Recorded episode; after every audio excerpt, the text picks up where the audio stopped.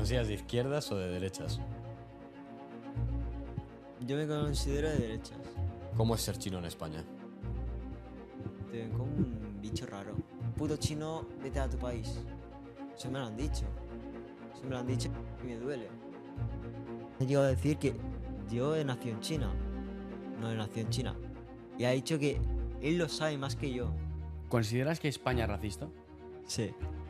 ¿Por qué partido te decantarías para votar? Yo, sinceramente, yo votaría a Vox. ¿Qué opinas del feminismo? Un movimiento totalmente innecesario. ¿Tú crees que hoy en día en España hay, hay un patriarcado? No, ¿Te consideras machista no, y feminista?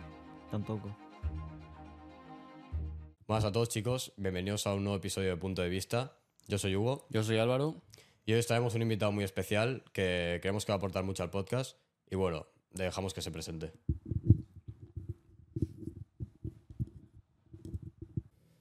Hola, soy Hao Yan, tengo 16 años, soy de nacionalidad china, vivo aquí desde hace 15 años y bueno, ahí estaría. Vale, eh, lo primero que te vamos a pedir, ¿vale? Es que, bueno, te describas con, con una sola palabra. Ambicioso. Vale, perfecto. Eh, a la edad que tienes, ahora 16, si no me equivoco, eh, has acabado ya la ESO, has acabado cuarto, eh, has pasado ya el, periodo primaria, secundaria y tal. ¿Dónde te vas a meter? Porque claro, hay mucha gente que acaba la ESO y dice, pues yo me salgo a trabajar, yo que sé, camarero, o yo me meto a un ciclo, o yo sigo mi sueño, o yo me voy a bachiller. ¿Tú has pensado, te ha costado tomar esa decisión, dónde vas a ir? A mí en su momento me costó decidir eh, mi decisión, pero yo me decanté a hacer un bachillerato artístico porque por recomendación de profesores y tal, tenía la opción de hacer un, un ciclo de diseño gráfico, pero yo dije, yo no quiero hacer diseño gráfico.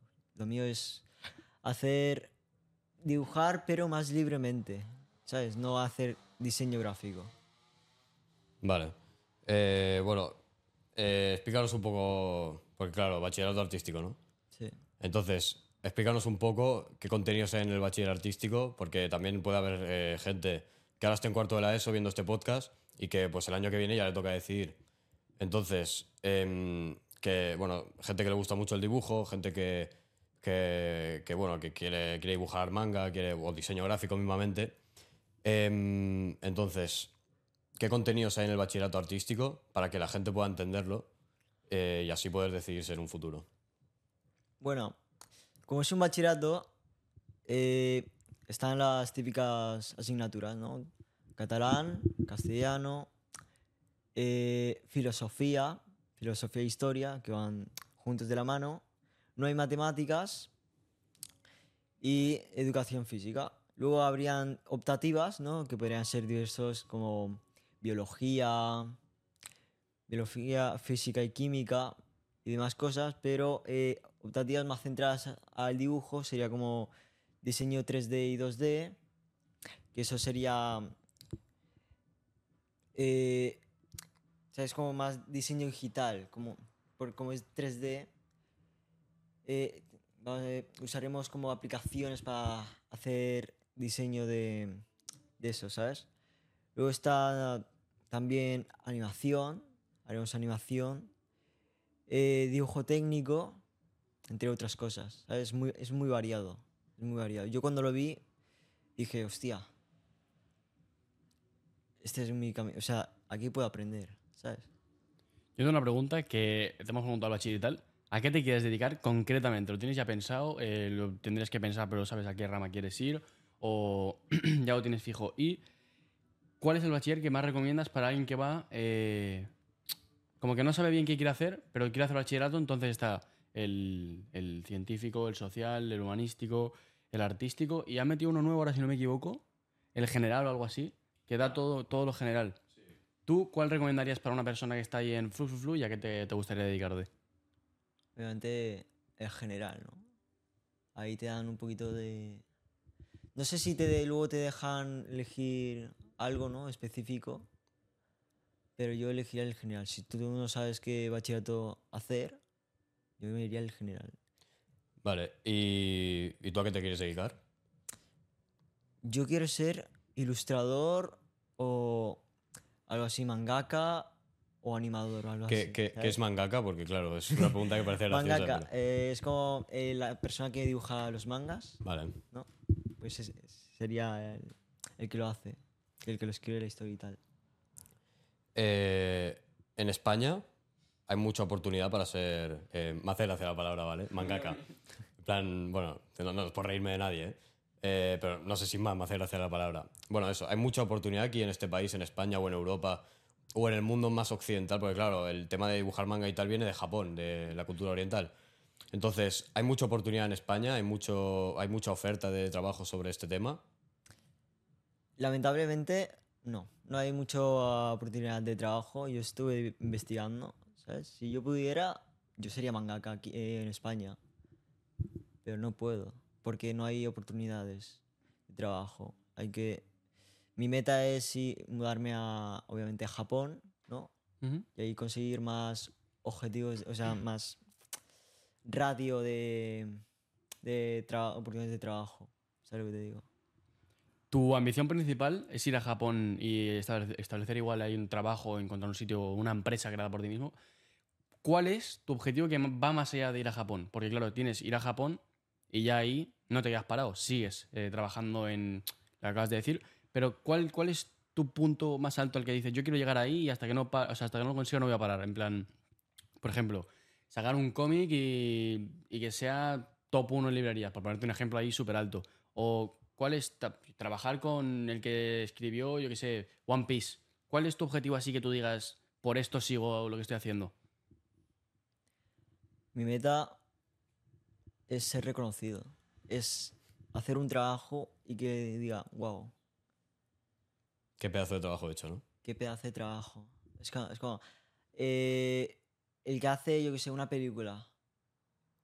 Es como, wow, esta película ha marcado, ¿sabes? Me ha marcado, me ha gustado mucho. Yo quiero que la gente tenga esa sensación, que tus historias te, te gusten, que te marquen en ti. Esa es mi meta. Esa es mi meta. Vale. No, pues la verdad que no, no, sí, tienes, sí, sí, tienes metas ambiciosas, la verdad. Es, es, es una muy buena meta. Em, ¿por, qué, ¿Por qué Japón? Yo China no lo veo como una opción. Vale. Ahora, ahora más tarde introducimos el tema China porque me- nos parece muy interesante. Em, ¿Y por qué no lo ves como una opción? Yo no lo veo una opción porque para mí China no es un, no es un buen lugar para mí. no es un buen- Mm, Mis padres ya me han comentado cosas de, de ahí, ¿no? Sí, me lo, me lo pintan bien, me lo pintan bien, pero todo tiene su... sí. Eso ahí, ¿sabes? Su... No sé, es como... Te explotan mucho. Las condiciones de ahí, de vida, vale, sí, están bien, pero hay algo que más allá. Sí, bueno, las jornadas de 12 horas. Las dos. Sí. Vale, em, te lo introduzco ya porque ahora hemos abierto un melón ahora. Entonces, em, ¿qué opinas de o cómo es la porque claro, tú has sido China, ¿no? Aunque sea de tú has sido, ¿no? ¿Cómo es la cultura del trabajo ahí en China? Eh, el tema de las jornadas de 12, 16 horas, que a diferencia aquí no hay. Em, ¿cómo, cómo es? ¿Cómo, qué, ¿Cuál es su mentalidad? Porque claro, son muy trabajadores. Entonces, ¿cuál, cuál es ese- esa mentalidad? Bueno, las personas que trabajan 12, 16 horas diarias, ¿no? Sí. por así decirlo, normalmente son, son eso, son oficinistas. Están ahí dentro de una oficina en una empresa, en una empresa grande, ¿no? Y se quedan ahí. Cobran bien. Pero yo no creo que valga la pena estar 12 horas sentado en, frente de, de un monitor trabajando, haciendo, yo qué sé, contables o, o no sé, haciendo marketing de algún tipo, ¿sabes? Empresas grandes y tal. Y normalmente tienen que hacer horas extras y quedarse varios días dentro de esas empresas trabajando, durmiendo ahí incluso. No sabes cuándo vas a ir a casa, no sabes cuándo vas a parar de trabajar. O sea, es- es- te lo consideras como duro, ¿no? Es muy duro. Es muy duro. Ya, es que en verdad fuerte. Eh, yo quería ir por los lados de. Tus padres tienen un negocio familiar, si no me equivoco, es, es una tienda. Sí. Eh, ¿tienes, ¿Tienes pensado llegar a trabajar ahí o establecerte, por ejemplo, cuando estés estudiando bachiller, decir, pues trabajo aquí y ayudo a mis padres o me gano un sueldo como, como, como funcione? ¿O te, te irías para otro lado, en plan, me meto de camarero de verano en cualquier lado o me meto de monitor en un campus o, ¿sabes? Lo primero que encuentre, pero en mi tienda no o en mi tienda sí. ¿Qué es lo que tú ves desde tu punto de vista? ¿Entrarías o no? No entraría. Lo ves duro, en plan. Porque No, tú, no, no, no, tú ves a tus padres detrás. O sea, la gente, por ejemplo, un negocio no es, no es, no es nada fácil mantener un negocio así familiar. Yo, por ejemplo, que mis padres han llegado a tener un bar, entiendo, igual que tú lo ves detrás, ves todo lo que hay detrás del negocio, ves, yo qué sé, a tu madre cansada después de estar todo el puñetero día ahí trabajando. ¿Lo ves duro o lo ves como algo normal o por qué no entrarías? Yo lo veo muy duro, ¿sabes? Y el hecho de que yo trabaje en mi tienda, yo no estaría cobrando. O sea, no estaría cobrando. esta- estaría cobrando el dinero que ganan mis padres igualmente. O sea, aunque sea mi esfuerzo, es el dinero que van a generar mis padres. Yo digo, hostia, esto yo no, no es lo que quiero. Yo no quiero vivir de, de mis padres, aunque esté trabajando ahí, ¿sabes? Pues mi meta es, yo que sé, ir a- de camarero algún verano de estos y ganar dinero por mi propia cuenta. ¿Sabes? Como esa sensación, joder, esta pasta lo he hecho yo con mi sudor, con mis manos, ahí, ¿sabes? Haciendo mis seis horas laborales y tal, ahí. Y esa sensación me gustaría vivirla. No te sentirías realizado, ¿no? Ya. Exactamente. Vale. em, ¿Has viajado alguna vez a China? Sí, cuando tenía ocho años. ¿Y recuerdas, puedes contarnos algo? ¿Recuerdas algo de esa experiencia? Bueno, eh, yo fui por el funeral de mi abuela, ¿vale? Mm. Mucho no pude. Mucho no pude ver, pero es como muy. Lo hacen diferente. Lo hacen Es- de una es manera distinto. Sí, es distinto todo. Yo tengo una pregunta. ¿Tú, eh, la vez que fuiste a China con 8 años, fue la primera vez que estuviste aparte de... O sea, ¿fue la primera vez? No, Ya habías estado antes, pero ¿recuerdas? no, no lo recuerdo. O sea, hay algo que... Tú llegas a China, pillas el vuelo tal, llegas, o lo que como fueras a China, llegas y dices, cojones, ¿qué es esto? ¿Hay algo que realmente te impactó? ¿O era todo como, como España? O sea, me da igual. ¿O Se respiraba muy mal. hay mala, hay mala calidad? Se respiraba muy mal. Y lo que más me impresiona son los, los rascacielos ahí muy grandes. Y el espectáculo. Y es como las luces por la noche, ¿sabes? ¿Los puestos de estos de comida callejera No, son, no. son más masivos que aquí en España, por ejemplo? Porque claro, ¿tú en qué ciudad estuviste? Estuve en Shanghái, por ahí. Buah, o sea, ciudad de ciudad. O sea, Sí, sí. como irte aquí a Madrid o a Berlín o a París. O sea, es. Claro, y, y la- ¿cómo que las luces? Porque es como por la noche ahí hacen un espectáculo, ¿sabes? No sé si habrás visto un vídeo, pero normalmente por la noche en los edificios se hace un espectáculo de luces. Hay un vídeo en YouTube y ahí lo podéis ver.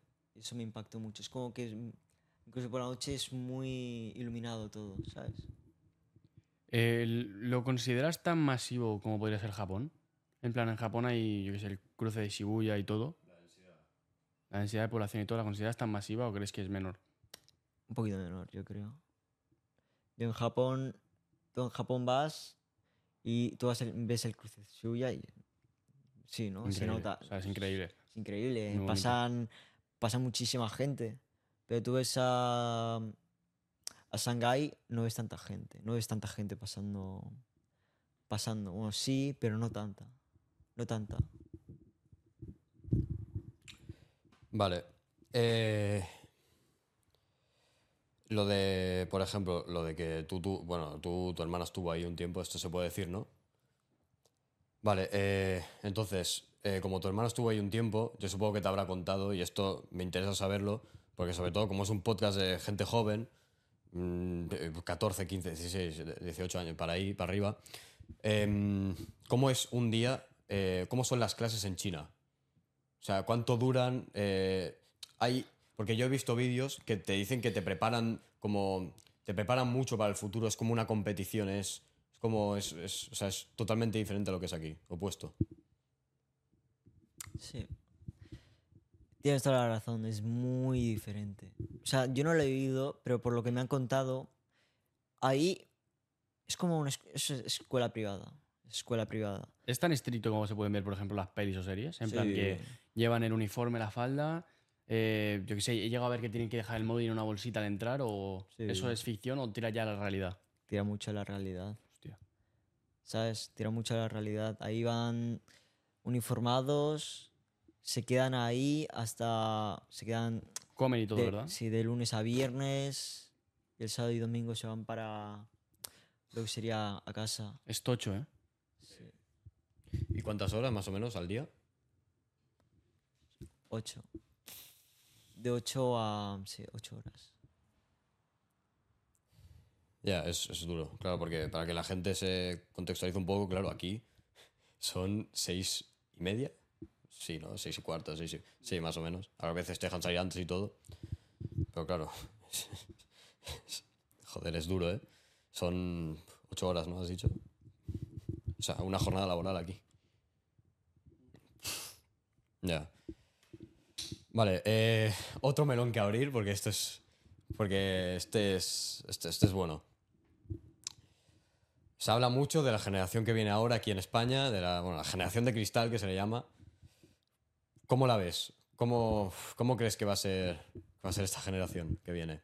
De gente 20, que tienen ahora 22, 23, 24, 25, y también los que somos nosotros. La generación Z en general. Yo en general, yo veo a esta generación bastante débil.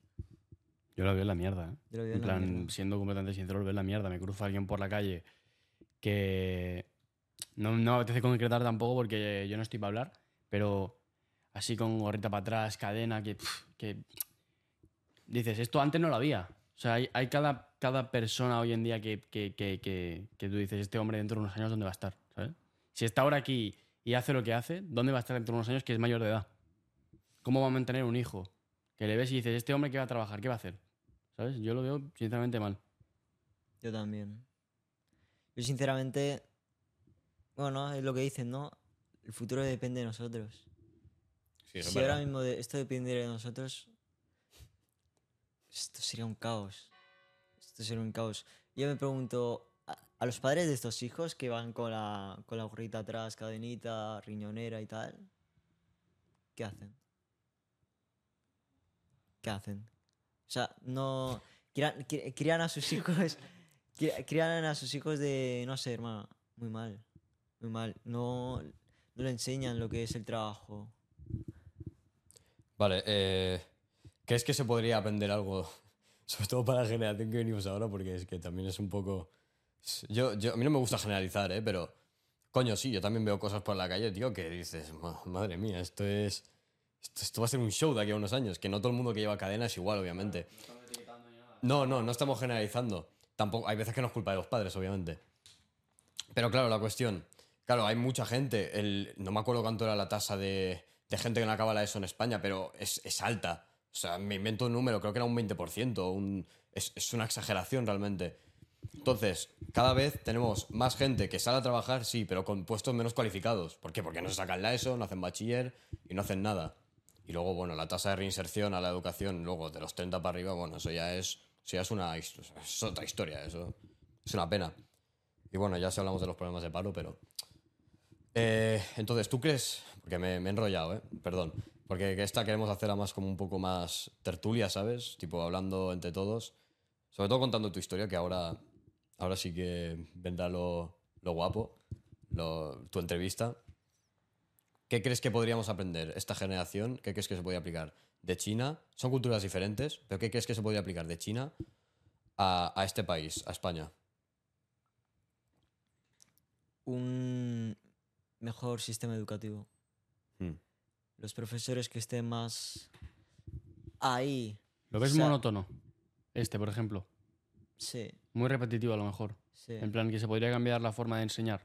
Claramente. aplicada a algo más, por ejemplo, interesante para un chaval de que va a primaria, yo que sé, siete años, algo relacionado con algo más interesante para un niño pequeño o aplicarla también a alguien de la edad de 15 o algo así, que también se aplique a su edad, ¿no? En plan, ir cambiando para aplicar a edades. ¿Lo harías así? Sí, lo haría así.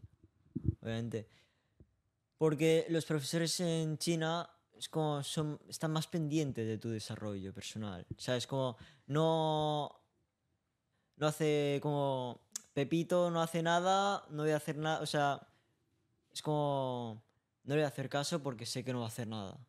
¿Sabes? Como lo dejamos ahí que haga lo que quiera, que no molesta la clase y yo sigo. No, eso eh, en un profesor bueno, yo creo que es eh, dar mano dura y adaptarte a las personas más renegadas a los estudios y tal, ¿sabes? Claro, es que la ESO es un poco la gente, incluido yo, porque yo también he tenido mis, mis cosillas, se lo toma igual un poquito a cachondeo. O sea, no cachondeo, pero claro, estás en, por ejemplo, cuarto de la ESO. Es un cachondeo. O sea, tú no, no te hace falta nota para llegar a, a nada en la vida. En cuarto de la ESO tú pasas, eh, pasas bien. Bueno, igual, si quieres entrar a ciclo, sí. Pero, por ejemplo, yo en mi caso, que he pasado a bachiller, si tú cuarto de la ESO lo pasas con suficiente, está el pelado, pero oye, igual te queda una, pero la recuperas, no pasa nada. O sea, realmente lo duro, duro, duro viene luego. Pero la gente de antes es como que les da un poquito, un poquito igual la ESO, cuarto de ESO, dicen, "Pf, tercero, puf, segundo, ya entras a primaria, que dices, primaria, ¿qué es esto? Igual, claro, influye el cachondeo que tienes en, en eso y ya luego creo que conforme avanzas, en plan entras o, o a ciclo o a bachiller, se va reduciendo hasta que ya no queda nada en la universidad, porque la universidad es gente que, que realmente va porque, no, al igual no quiere trabajar porque da pereza, pero quiere formarse y tener un futuro cualificado, así que se va reduciendo, ¿no? Sí. Eh, quiero que avancen más en este tema. Bueno, quiero que lo profundi- profundizar más en este tema. ¿Qué crees que se podría hacer em, a este sistema educativo que hay aquí para mejorarlo, para cambiar la situación del, del sistema educativo? Porque un país sin educación es un país sin futuro. A ver. Espera un momento. es que Sí, sí, que- tú me- piensa. Me tengo que Es, pensar. es normal, sí, sí. Sea, ¿yo qué haría para mejorar el- nuestro sistema educativo? Sí. Es como. Yo lo que haría es hacer cosas que interesen más a los jóvenes. ¿Sabes? O sea, tú no, tú no puedes estar enseñando, yo qué sé, hermano. eh, ecuaciones de segundo grado. Es que son, son duras, ¿eh? Es que es- es-. Son difíciles de tragar, ¿eh? Es que, ¿sabes? Como luego me pregunto, ¿para qué me va a servir esto? O sea, si, si yo no, yo, yo no voy a ser ni ingeniero, ni voy a ser matemático, ni nada de esto. Yo voy a estar, yo qué sé, hermano, voy a ser futbolista y estoy estudiando. ¿Para qué me sirven las ecuaciones de segundo grado?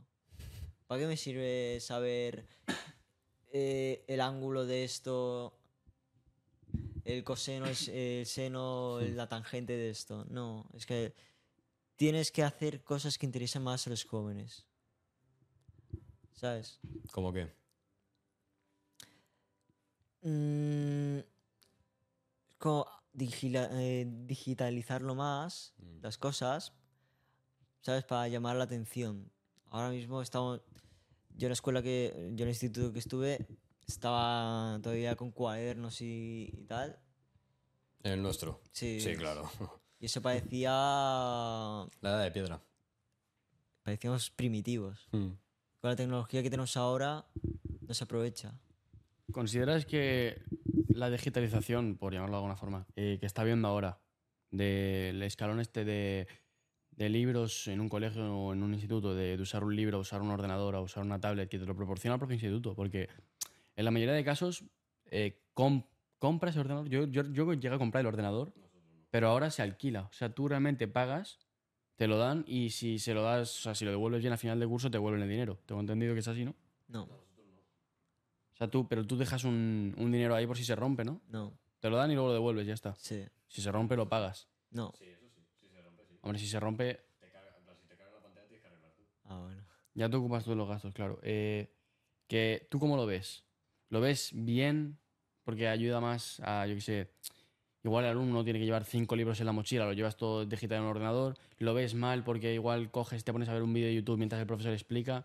O sea, es un arma así un poco de doble filo, ¿no? ¿Tú hacia qué lado te decantas más? ¿Hacia que es un paso adelante o uno atrás? Un paso adelante. Para mí es un paso grande porque te dan más, herramientas más herramientas. Sí.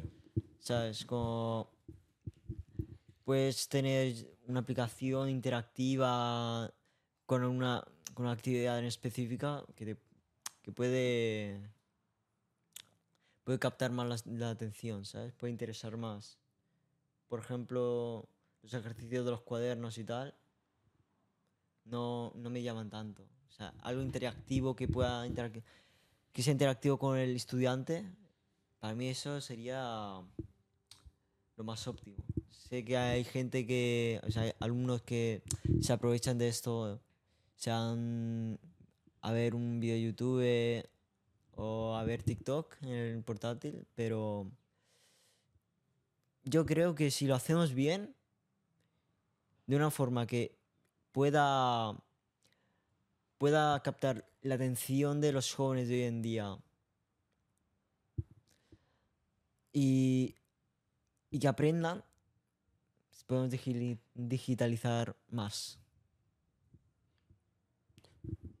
Eh, este debate lo tuvimos, de hecho, porque nosotros fuimos, en el, nuestro instituto fuimos miembros del consejo escolar. Entonces, ya que nosotros estuvimos ahí, en ese, bueno, en el consejo escolar, que, bueno, para quien no entienda, el consejo escolar es como una pequeña asamblea en la que se debaten todas las ideas del, del instituto, todos los proyectos, todo el calendario escolar incluso, se, se debaten muchas cosas. Entonces, mm, eh, ¿cómo, ¿tú cómo ves, porque no sé si tú ahora lo han prohibido, cómo ves el tema de los móviles? Porque ese debate lo tuvimos ahí en el consejo. ¿Cómo, cómo ves el tema de los móviles? ¿Habría que prohibir los móviles o habría que dejar que se siguieran usando? Esta es lo mismo que los portátiles, arma de doble filo, lo puedes usar bien para hacer tus tareas y tal, o para jugar en clase. El móvil, ¿cómo lo ves? Yo lo veo más como una distracción. ¿Sabes? O sea, puede ser que sea contradictorio porque ¿por qué dejáis un portátil y no un móvil? Es como, no sé, todo el móvil lo tiene más a mano. ¿Sabes? Y esto, esto lo vi que decían que si, es que estamos todo el día con el móvil, incluso la hora del patio, ¿sabes? Eso influye en nuestra sociabilidad Mm. con las otras personas, eh, con las personas de nuestro ambiente. ¿Sabes? Como tú en vez de estar charlando con tus amigos, estás ahí jugando, yo qué sé, a Clash Royale. Para dar un ejemplo. Para dar un- ¿Sabes? Tú no interactúas con la- las personas de tu alrededor. Y por ese mismo motivo están prohibidos como tal en mi, en mi instituto. O sea, no puedes sacarlo ni, ni en horario escolar, que es lo más normal. O sea, dentro de que estés en clase de matemáticas y te dices, coño, un WhatsApp, no lo puedes sacar. Eh, ni en la hora de lectura, que no sé si en todos los institutos habrá hora de lectura, no estoy seguro. Ni a la hora del patio. O sea, está prohibido a la hora del patio también. Porque es lo que tocas de decir. Consideran que es mejor a la hora del patio sociabilizar que estar en un banco donde te puedes sentar con el teléfono. O sea, lo ven como más sano. Intentar purgar un poco lo que viene siendo el teléfono en esas horas. Y yo lo también lo más normal. Sí que es verdad que luego hay gente que pues lo saca y tal. Si te pillan, estás jodido, te lo quitan. O sea, y creo que si te lo pillan un par de veces es una incidencia un, un parte, como se dice, grave. Y, nada, o sea, es, más que nada eso lo que tú decías, eh, que por el tema de sociabilidad y todo esto lo quitan a la hora del patio. Y yo lo veo bien, sinceramente. ¿Tú cómo lo ves, Hugo? A ver, yo, yo soy muy... A ver, voy a usar lenguaje así técnico, ¿vale? Eh, yo soy escéptico en esto, o sea, soy... Yo no soy partidario de esto, estoy a la contra. Yo no lo veo bien, porque esto también tiene un arma de doble filo, la de prohibir los móviles. Todo tiene un arma de doble filo en la vida, pero... Pero, joder, espera. Pero... em, eh, sí, puede quitar las distracciones, pero también puede crear más distracciones. O sea, literalmente, una persona que estaba en clase y que usaba el móvil y que estaba ahí tranquilo sin molestar a los demás, ahora que no tiene el móvil, vete tú a saber lo que puede llegar a hacer. O sea, ya no tiene una distracción, ya... También, sí, bueno, eso es otro tema, la dopamina. La dopamina que libera el móvil es bastante importante, pero... Y la cuestión ya no es esa, la cuestión es que, desde mi punto de vista, también es, pri- es privar de un derecho a, a alguien que son sus cosas privadas, o sea, son sus cosas personales, son sus, son sus, sus- sus objetos mm, privados. Y privar a alguien de eso, yo también lo veo bastante peligroso, porque la gente también lo puede ver si lo, si lo llegan a ver como yo, puede ser un problema. Que me están privando de mi. sin que yo. Me están privando de mi móvil sin que yo pueda. eh, sin que yo pueda hacer nada. Porque en nuestro caso en el instituto, bueno, explícalo tú, eh, lo que hacen ahora en- con los móviles, porque esto lo hablamos en el consejo. Explícalo tú, por favor. Sí. Ahora lo que, lo que hacen es eso, llegas a la escuela, tú metes eh, tu, tu móvil en una, en una bolsita y, y al salir te lo devuelven, ¿no? Sacan, o sea, lo meten en una bolsa, lo meten en una caja todos y luego a la salida te lo devuelven. Yo lo veo bien. Ya, yo no, pero eh, bueno, la cuestión es que si también si, si te pillan con el móvil en el bolsillo, era una incidencia grave o una expulsión directa. No me acuerdo, ¿no? Algo, era era algo así, era algo. ¿Qué, qué era? Era si te pillaban usándolo. O sea, sí, claro, bueno, claro. Pero también si tú estás dentro del aula y sacas el móvil, porque claro, no lo puedes sacar, lo tienes que tener ahí dentro. También te pueden pillar algo, ¿no? También te pueden hacer algo. Ya. Yo le veo un poco mierda esto de tener que meterlo en una bolsa, en una caja, donde sea. O sea, la restricción en mi, mi centro es no lo saques, llévalo si quieres encima, pero no lo saques. Si tienes, yo qué sé, alguna emergencia, lo comentas con el profesor, lo sacas. O si tienes que hacer alguna foto eh, a cualquier actividad, lo comentas con el profesor, lo sacas, pero lo llevas encima. O sea, no te privan de llevarlo encima. Te privan de usarlo dentro, en, en- en el horario, pero realmente no te lo quitan. Yo quitarlo, en plan, veo bien que te, te prohíban o el no utilizarlo, pero quitarlo lo veo ya masivo. O sea, quitarlo o tener que meter una bolsa, o, lo veo ya molesto, porque claro, sí que es verdad que hay gente que, claro, lo saca, porque lo sacan, y todo el mundo lo llega a sacar algún día en clase, pero claro, es que es un tema delicado, en verdad. Porque... en- ya, ya, es que es un extremo u otro, no hay punto medio. Y, hay un extremo que se queda corto y otro que se pasa. O sea, es una, una movida, la verdad. Si han quitado los móviles es por algo. O sea, vale, yo entiendo tu punto de vista de que. de que, vale, son mis pertenencias, no me las pueden quitar. ¿No? O sea, es como. Voy a dejar al. al que molesta de clase con el móvil para que no, no esté molestando a. influyendo en la, la clase. Por eso digo de cambiar el sistema, el sistema para que no, no hayan alumnos así y que en vez de estar con el móvil pueden estar haciendo una actividad, ¿sabes? Como, vale, eh, yo cambiar el sistema para que la gente no se enfocara tanto en sus móviles y se centrara más en sus, en sus estudios, ¿no? Por ejemplo. Mm, y luego, por otra parte, es con... Vale, tú puedes tener una emergencia y tal, pero se lo puedes comentar al profesor y que llamen al, al teléfono de... al teléfono de, del centro, ¿no? O sea, no, hace falta que tú saques el móvil y tal. Yo creo, pero para mí el móvil es una distracción. Es una distracción muy gorda. Ya. ¿Sabes? Como desconecta.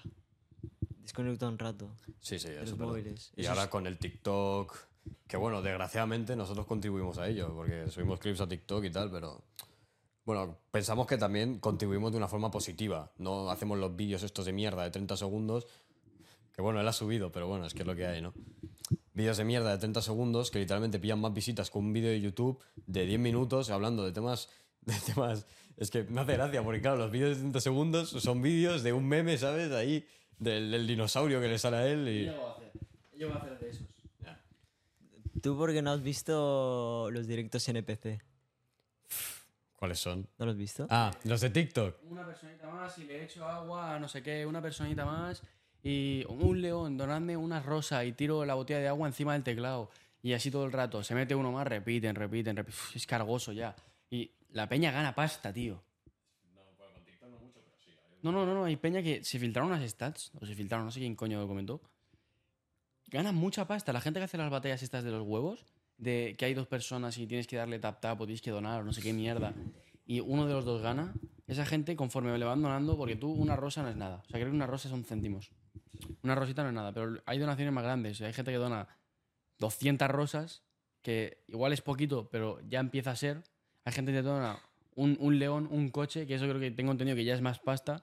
Y claro, entre todo lo que vas acumulando y tal, y yo qué sé, que luego te vienen campañas de marketing y mierdas, pues sacas pasta. O sea, sacas pasta realmente haciendo nada, porque no haces nada. O sea, yo, yo que estoy haciendo aquí sentado. Yo podría generar 7.000 euros haciendo un puto vídeo. de No, o sea, de verdad, es lo que te digo. O sea, hay gente que tiene. Yo tengo un vídeo, por ponerte un ejemplo, ¿eh? de. No sé si son 200.000 visitas. No generas nada. Pero en el punto que tú subes vídeos virales, te haces conocido, te llega una marca y te dice: "Cht, ven aquí, trabaja conmigo, te pago. Cojones, ahí ya empiezas a generar la pasta. Ahí ya empieza a ser más tocho. Luego lo otro que estaba comentando de rosas y leones y mierdas son microdonaciones. Pero empezar a ganar dinero de forma fija es cuando te viene una marca que, que te dice vamos a trabajar. Porque ya llevas un tiempo ahí pegado y le interesa arrimarte o meterte en una cadena de marketing, tener un- una persona que te maneje las redes. Ahí ya empiezas a ganar pasta de verdad y es como realmente más se genera con TikTok, ¿no? ¿Tú qué opinas al respecto de esto? ¿Qué te parece? Que se pueda ganar forma, o sea, ganar dinero de una forma tan sencilla, entre comillas, porque lleva, lleva trabajo detrás, como es cualquier trabajo o cualquier cosa, pero se considera más sencillo que, por ejemplo, está en la obra, ¿sabes? ¿Tú qué, qué opinas al respecto? Esto es lo típico de. Te preguntan, ¿qué quieres ser de mayor? Yo quiero ser influencer. Yo quiero ser TikToker. Sí, es un poco. Yo voy a ser el youtuber número uno. ¿Sabes? O sea, en vez de yo quiero ser doctor, yo quiero ser ingeniero, te ponen a decir eso. ¿Sabes cómo? Y si tú tienes éxito, el, la per- el pavo que ha estado ocho años estudiando medicina y que ganan 10 veces más que él, ¿qué cara te va a Eso poner? es verdad, ¿eh? ¿Qué cara te va a poner? Esa es otra. La medicina aquí en este país es un. Bueno, es, es de risa. Es Es un chiste. de risa, pero porque, porque ganan poco. O sea, para lo que hacen ganan poco. Sí. Es flipante, no, no, es flipante. Eh, entonces, vale, ahora ya cambiando un poquito de tema, ¿vale? Ya hemos- nos hemos metido de lleno en esto, en el mundo digital y tal. Em, ahora pasamos más a la parte de entrevista, eh, la que ya pasas tú a ser el protagonista y no pasamos nosotros tres. Esto lo acabamos de inventar, ¿vale? O sea, no hay ningún. En ningún momento eh, hemos dicho, pues nada, hacemos una parte de entrevista y tal. Pero bueno, ha salido como ha salido. Entonces, eh, y bueno, creo que la naturalidad se aprecia también.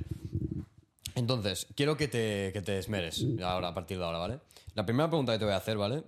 Que es relacionada con lo de antes. ¿Tú quieres emprender? ¿Montar tu negocio, ser freelance, dibujar eh, por tu propia eh, cuenta y no por una, una empresa? ¿Tú quieres emprender algún día? Ese es mi objetivo, emprender. O sea, hacer mi. Sí, hacer mi propio negocio. Si yo puedo. O sea, después de hacer mis, mis movidas de. de tal, mis mangas y tal. A mí me gustaría. Yo qué sé. Y hacer, haciendo cursos, enseñando a las personas. También me gustaría hacer películas animadas y tal y emprender con, con varias cosas, la verdad. O sea, no quiero, no quiero trabajar para nadie, quiero trabajar para mí mismo y creo que es lo que deberían de hacer todos los muchachos de hoy en día, emprender. Eh, vale, eh, ya que estamos con esto, porque, bueno, em, ¿tú crees que el sistema educativo, bueno, el sistema en general en España, vamos a decir educativo, para em, profundizar, eh, bueno, para especificar, ¿tú crees que promueve el que hayan emprendedores hoy en día No. en este país? No, ¿Por qué? porque no hay, a ver, no hay una asignatura así específica que te enseñe qué es el emprendimiento, qué es la economía, ¿sabes? O sea, ni que siquiera la economía, no, no, na- no te enseñan eso. A ti te enseñan catalán, los proverbios, ¿sabes? Los polinomios. O sea, ¿crees que se debería incluir más eh, un apartado, por ejemplo, pagar Hacienda? O, por ejemplo, eh, una inversión, de- declaración. Eh, más también tema muy importante que no estamos hablando tampoco, los valores y la, y la- y la cultura. Porque, coño, la cultura igual no, no es secundario porque es algo realmente muy importante, pero los valores, anteponerlos por delante de todo. O sea, se hace también, hay clases de tutoría de, yo qué sé, cultura y valores, en mi caso hago, ahora ya no sé si en bachiller se hace, pero ¿tú crees que también se debería dar más visibilidad a eso antes que una clase de matemáticas que es algo más general a la forma de, hablar de, cultura general? Pero claro, si entras a una carrera de ingeniería ya no es tan general, entonces es más específico. Sabes que es un tema delicado, pero ¿tú qué, antepondrías por delante de lo básico que es castellano, eh, catalán si eres de Barcelona, mates? ¿Qué, qué antepondrías? Siempre por delante, por arriba. los valores personales y interponer tu futuro. O sea, es como eh, enseñarte La orientación. la orientación, ¿sabes? O sea, yo en vez de imponer cosas secundarias como sería eh, matemáticas o, o yo qué sé, física química, biología y tal, yo impondría nuestros propios valores, la cultura que, nos, que tenemos dentro y enseñarte cosas básicas sobre la vida, ¿sabes? O sea, no te enseñan. No te, no te enseñan nada. O sea, vas. Vas por la vida sin saber nada. O sea, si, o te lo enseñan tus padres Esa es otra, ¿eh? La de que la ESO te prepara para el futuro. Y una mierda. y una mierda. O te lo enseñan tus padres o te apañas tú solo. ¿Sabes? Pagar Hacienda. ¿Cómo se hace? A mí no me ha enseñado esto, ¿eh? A mí no me ha enseñado ni la escuela, ni mis padres, ni nada. ¿Yo cómo lo hago eso? ¿Sabes? Es un, es un ejemplo. Sí. Yo creo que el sistema educativo es una fábrica de funcionarios. O sea, es una fábrica que fabrica funcionarios. Adoctrinamiento. Es que literal, o sea, literalmente tú entras. eh, el sistema te dice, ¿vale? Esto lo voy a copiar de Yados. ¿Sabes quién es el panza panza mileurista? Sí. Que bueno, si quiere alguien venir a ser alguien al podcast en forma telemática, de puta madre. Em, yo esto lo voy a copiar de Yados porque es verdad lo que dice. ¿Qué te dice el sistema? El sistema te dice que tienes que estudiar, hacértela eso, bachiller o, ciclo, e ir a la universidad. ¿Y yo para qué quiero ir a la universidad? Pues para tener un empleo. ¿Y para qué quiero tener un empleo? Para ganar dinero. ¿Cuánto? 2.000, 1.800, depende, depende de la carrera. Algunas carreras que sí cobran más ingeniería, tal, 4.000, 3.000. Pero claro, ¿cuál es ese es el objetivo, lo peor de todo. El objetivo es ganar, ganar dinero. O sea, el sistema te hace materialista, por huevos. Mm, Y claro que no, o sea, no priorizan tu, tus... em, si, si el sistema te quisiera enseñar a vivir, te enseñarían cuáles son tus macros, tus macronutrientes, proteína, em, carbohidratos y, y grasas. Son las tres es- esenciales para que tu cuerpo funcione de manera correcta. No te lo enseñan, no te ense- O sea, te enseñan, en biología te enseñan tu cuerpo a nivel mecánico. Te enseñan cómo funciona tu cuerpo a nivel interno. em, qué hacen tus riñones, qué hacen tus pulmones, qué hace tu corazón, cómo funciona el sistema sanguíneo. Que son cosas que sí influyen en la vida, pero que no directamente te influyen, como la obesidad, por ejemplo. No, en la ESO no te enseñan a cómo comer. Te enseñan a entrenar. No te, no te enseñan nada en tu vida. Entonces, No. ¿eh? Ni cosas básicas como. Como cocinar. Es otra. ¿Sabes? No te enseña a nadie eso. O. eh, Es que es lo mismo. Yo, saliendo ya un pelín de ese tema, te quiero preguntar, ¿hay algo de la cultura china con la que te sientas muy identificado en plan cualquier cosa que tú digas, yo con esto a muerte voy? O simplemente dices, bueno, pues cultura china, ahí está, sin más. Yo, en verdad, yo no tengo arraigado nada de la cultura china. Yo tampoco quiero saber nada de, de mi cultura. Bueno, lo que debería de ser mi cultura, ¿no? Porque yo he visto la cultura. O sea, mis padres ya me han querido inculcar nuestra, nuestra, bueno, su cultura, no es la mía, su cultura. Y no me parece, no me parece bien. ¿Sabes cómo no se hacen las cosas bien en la cultura china? Hablando de culturas, esto se lo quiero preguntar a todo el mundo, o sea, soy muy pesado con la música. ¿Qué tipo de música te, escu- te escuchas? Eh, ¿Es algo así más urbano? ¿Algo así más, yo qué sé, metal, K-pop, lo que te salga a escuchar? ¿Tú qué, qué es con lo que te identificas más? Electrónica. La electrónica. Sí, con la música electrónica y música pop. ¿Algún cantante o grupo así que te guste destacar en plan, yo estos los tengo aquí arriba? Son mis, no sé, mis referentes musicales. Mis referentes musicales.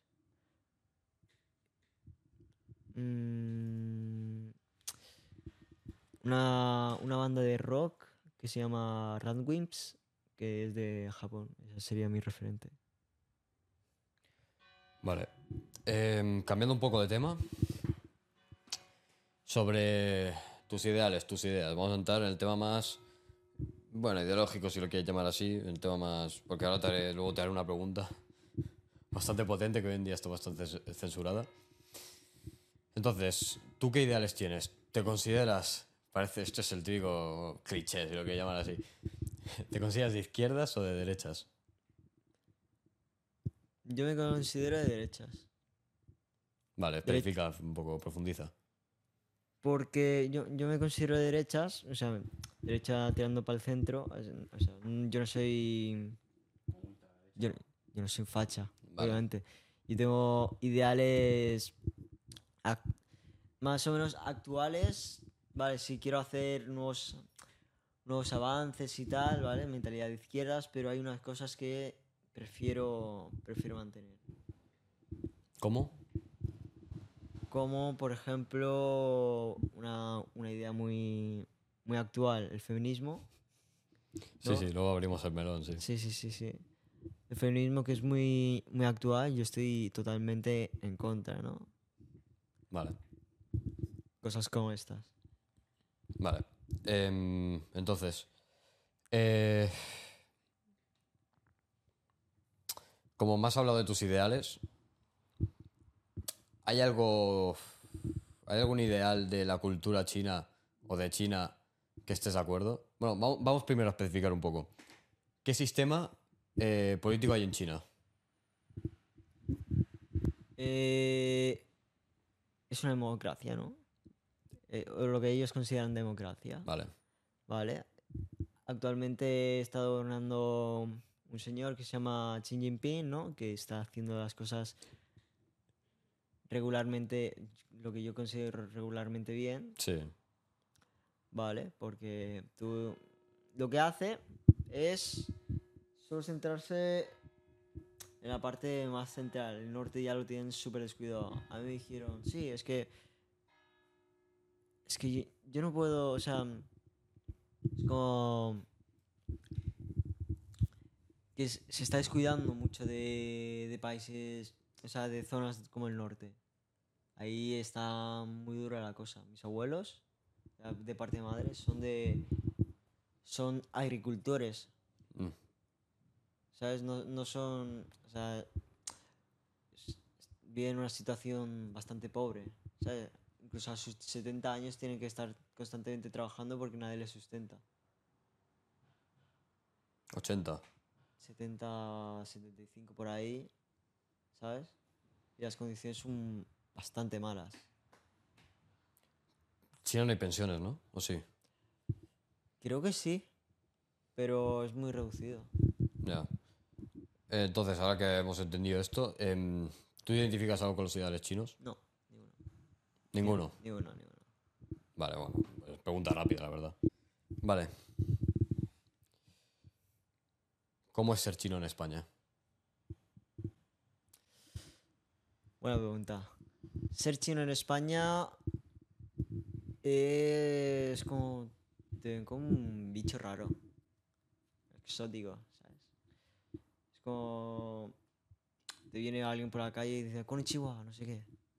¿Te asocian, no, ya al rollo japonés, otaku y estas mierdas o crees que no? No, no, no, eso no. O sea, no. Yo entiendo que no sepan diferenciar, pero que te digan eso por la calle sin. sin que Te tengan- jode. Sin que tengan nada que ver contigo, es como. Hostia, y este. y este- ¿Y este qué hace? O sea, es como. ¿Por qué me dice eso? ¿Sabes? O dice. O puto chino, vete a tu país. Eso me lo han dicho. Eso me lo han dicho y me, ha- y me duele que me diga eso. O sea, estoy en España y no- yo, no puedo, yo no puedo vivir en España. Yo tengo que ir- irme a vivir en China. Porque no- yo no puedo estar aquí. O sea, yo, yo porque no me puedo integrar con las personas de espa- españolas. ¿Sabes? Sin que me digan nada. Porque hay gente que incluso me, mm, me ha llegado a decir, o sea, yo le he llegado- me, ha llegado, me ha llegado a decir que yo he nacido en China. No he nacido en China. Y ha dicho que él lo sabe más que yo. Tú eres nacido en Barcelona, ¿no? Si no me equivoco. Yo he nací en Tarragona. Y yo digo, o sea, no, no, no, tú has nacido en China. Pero lo vas a saber tú mejor que yo. solo por lo sí. Me dice, sí, ¿sabes? Eh, tras, tras haberme explicado lo que, lo que has sufrido y tal, que supongo que no será un- una, una ocasión propia que te ha pasado a ti, sino gente que también conoces de, de círculos o amigos o lo que tú tengas. ¿Consideras que España es racista? Sí. Sí, es racista. No solo a los chinos. También a los marroquíes. Gente en general extranjera, ¿no? Sí. Bueno. Tú a un alemán tú no le dices nada. ¿No? Es como, sí, es un- una persona que... O sea, ¿crees que hay determinadas etnias o personas de algún otro país que por ser de determinado país, como puede ser Marruecos, Algeria, China, son discriminadas, pero que luego hay gente que si te viene una persona italiana o, o un estadounidense no reciben tanto, tanta discriminación como alguien que es de China o de Marruecos, tú crees? A nivel social, España, bueno, pues, has dejado claro que es racista. Sí. Y a nivel más institucional, eh, me- plan, los. eh, joder, los. Por ejemplo, sí, la- el tema leyes y medios de comunicación. No tanto, no, no tanto, ¿sabes? Pero uf, en algunas cosas sí. No te podría poner un ejemplo, pero en algunas cosas sí. Es a nivel medios de comunicación, ¿no? Sí. Entiendo que a nivel leyes. En teoría nos tratan todos por igual, ¿no? Claro. En teoría. Vale. Em, bueno, eso lo quería hacer tú, ¿no? Eh, ahora ya me has contestado antes que recibías actualmente o en un periodo pe- corto de tiempo, según qué comentarios desagradables y, y que, no, que no son oportunos. Más atrás, remontémonos un poquito más al pasado. Siendo más niño, en el colegio o en la calle o en cualquier lado, ¿has recibido algún comentario así que tú digas, cojones, ¿por qué me toca esto a mí? Soy un niño, ¿sabes? ¿Qué, qué, qué racista? En plan, algo que te haya parecido mal de algún chaval del cole o algo así. Sí, claramente. ¿Podrías ponernos algún ejemplo o algo que recuerdes que digas, este me jodió, ¿sabes? Este me dolió de verdad.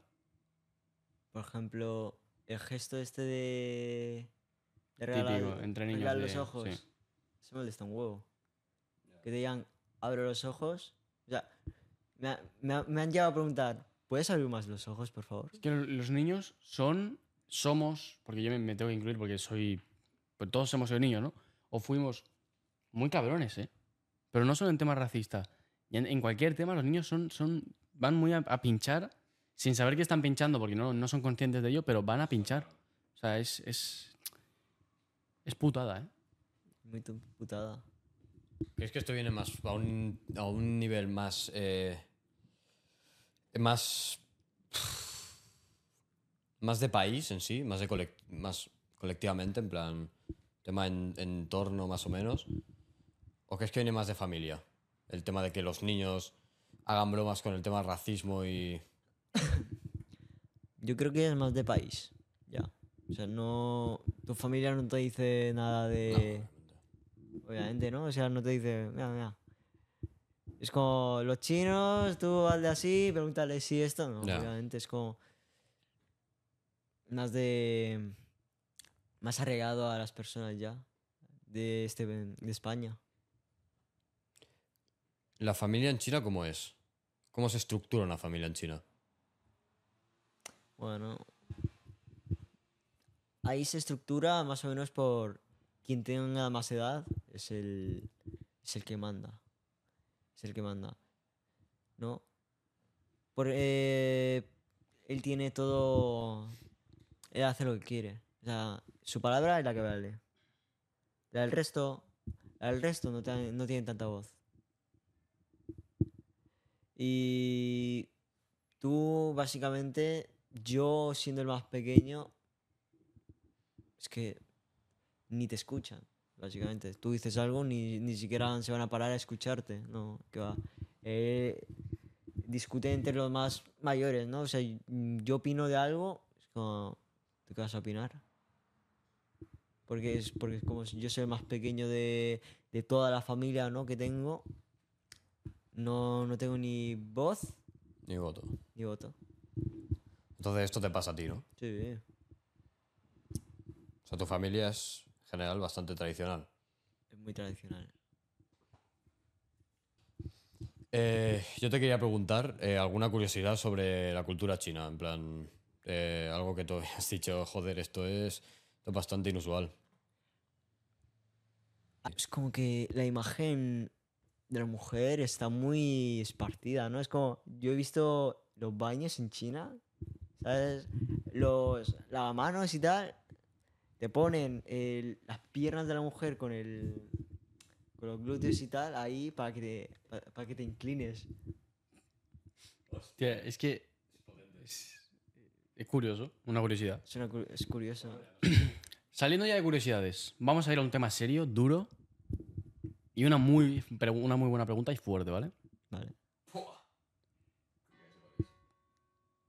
En el caso de que ya pudieras, porque ahora eres menor y tal, ¿qué partido, por qué partido te decantarías para votar?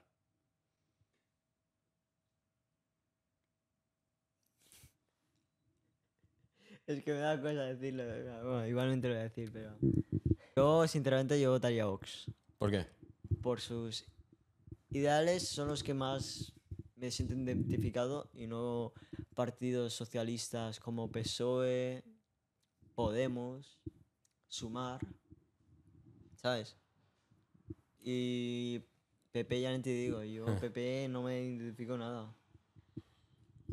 Por eso yo me decanto por Vox. ¿Qué te gusta de Vox, en verdad? O sea, una, una sola cosa que te gusta de Vox. De cómo organizan su, la economía, cómo quieren organizar la economía. Vale. Vale, tengo, tengo miedo en verdad de esto, ¿eh? Es una pregunta que, bueno, no nos vamos a esconder, ha estado muy... Ha sido tema... Tema candente. Feminismo. ¿Qué opinas del feminismo? Un movimiento totalmente innecesario. Actualmente, un movimiento totalmente innecesario. Y me preguntarás, ¿por qué? Sí. Ah, eh, actualmente, ¿qué reivindican las mujeres? ¿Qué quieren reivindicar su- eh, las mujeres? Sus derechos. ¿Qué derechos? Ya tienen todos los derechos del mundo. Para mí, sinceramente, ya tienen todos los derechos del mundo. Hombre y mujer somos, somos iguales en, en derechos, ¿sabes? Eh, aparte de considerar el feminismo en plan un movimiento innecesario ahora mismo, ¿consideras que sigue existiendo el machismo o crees que ya tampoco hay?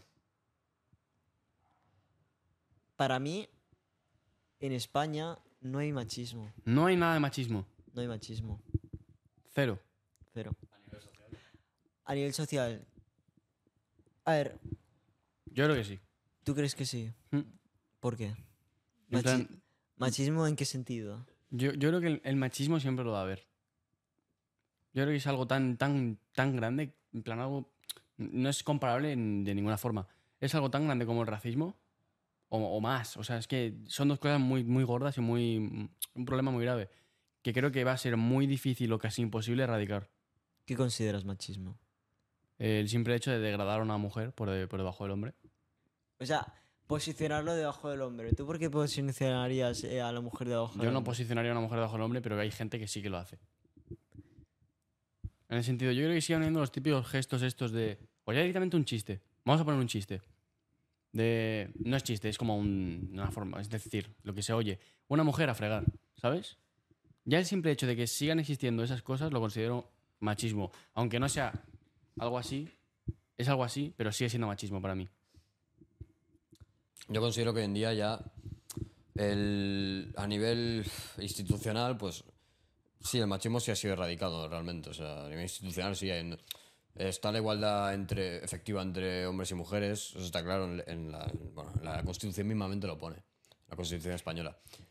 Pero la cuestión es que a nivel social sí que, a ver, a nivel social yo sí que considero que hoy en día sí que hay micromachismos. O sea, ya no son machismos muy fuertes, pero sí son micromachismos, ciertas palabras que, que tocan, bueno, que, que van a hacer daño a una mujer por ser mujer. A ver, yo el machismo, a ver, en sí, yo no creo que España sea machista. Es como, si tú crees que, vale, hay cosas como mandar a una mujer a fregar, pero eso es, eso es porque tus, yo sé, tus abuelos di- eh, ya tienen como una mentalidad pasada, ¿no? Antes sí que se hacía, em, o sea, la mujer tenía menos derechos y ahí sí que, y la mujer siempre estaba haciendo tareas domésticas y todo esto, pero, y eso, y eso se lo inculcan a, a sus hijos, ¿no? Por eso no avanzamos. Tenemos que, tenemos que desasociar a la mujer a cosas como tareas domésticas y todo esto y que y considerar a, la mujer como igual. Pueden hacer lo que quieran. Sabes yo entiendo que eh, creas que España es machista pero yo yo creo que no.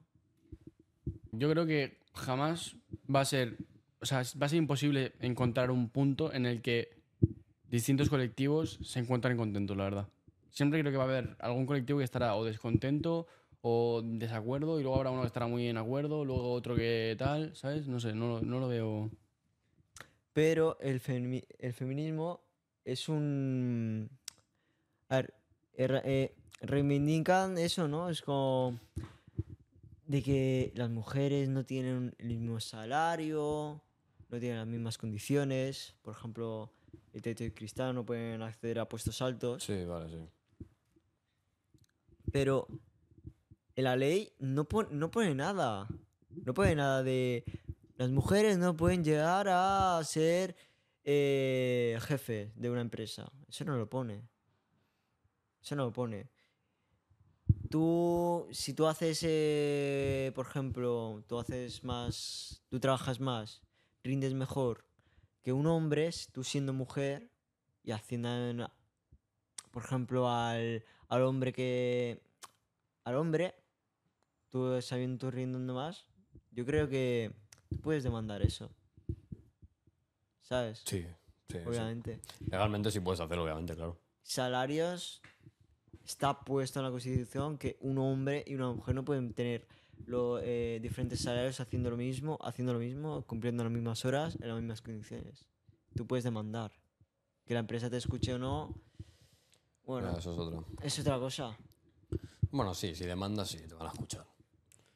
Si demandas. ¿Sabes? Piden cosas que ya... mm, es que yo no sé qué piden las feministas. No, no sé qué piden. En plan, tipo, pero que no sabes, o sea, que no sabes literalmente lo que piden, o ya. O que no sabes por tema de derechos lo que pueden pedir. Las dos. O sea, desconoces también un poco. Sí. Vale. Esto te lo he preguntado también porque, claro, este es, es como tu, te- tu tema. Es como tu, tu- tu especialidad en, tema, en términos sociales. Bueno, sí, es verdad que, claro, que. Yo creo que sí, hoy en día hay un feminismo, hombre. No voy a generalizar, pero que hay un feminismo que, coño, que muchas veces, y mucha gente lo ha dicho, a ver, que no por unos pocos, o sea, no la excepción hace la regla, pero mucha gente lo ha dicho, que ellos degradarían al hombre para hacer sentir al hombre como se sintió en ellas, para así, em, eh, pues que la mujer esté por delante y luego equilibrar, pero claro, sería un poco, hipo- sería hipócrita, ¿no? Sería como, sería no haber aprendido, en verdad, o sea... O sea, no, no, desde- no, quiero sonar aquí, porque claro, digo, no haber aprendido, ¿sabes? Como si fueran aquí, como si se hubieran merecido eso. No, yo no digo eso. Digo que yo creo que la mujer sufrió mucho y, tuvo que aprender mucho de, eso, de, bueno, de- estar degradadas socialmente, del patriarcado. Y esta es otra. ¿Tú crees que hoy en día en España hay, pa- hay un patriarcado? No. Porque es que yo digo, yo lo que digo, tus padres, o sea, es como, vale, sí, la niña rosita, los niños azul y todo eso, pero es porque te lo enseñan tus padres. O, es- o sea, vale, tú consideras eso patriar- patriarcado, ¿no? Yo patriarcado considero una. Bueno, por definición, el patriarcado es una sociedad dirigida por hombres, en la que la mujer. en la que la mujer esté censurada y tal. No, o sea, claro, por esa definición. Esa, defini- esa definición un poco mal hecha, ¿no? Yo creo. No, no, no, o sea, patriarcado. Me acaba de. No, no, patriarcado es eso, por definición es eso. Es una sociedad donde el hombre predomina sobre la mujer. Pues no. No, yo, yo lo que digo, yo veo a hombre mujer igual. Actualmente. Sí, sí, sí. ¿Tú crees que habría que eliminar el Ministerio de Igualdad? Sí. ¿Por qué? Gastos innecesarios. Sí. Sí, sí, sí, sí. ¿Te consideras machista No, y feminista? tampoco. O sea, tú buscas el equilibrio, ¿no? Yo soy equilibrista.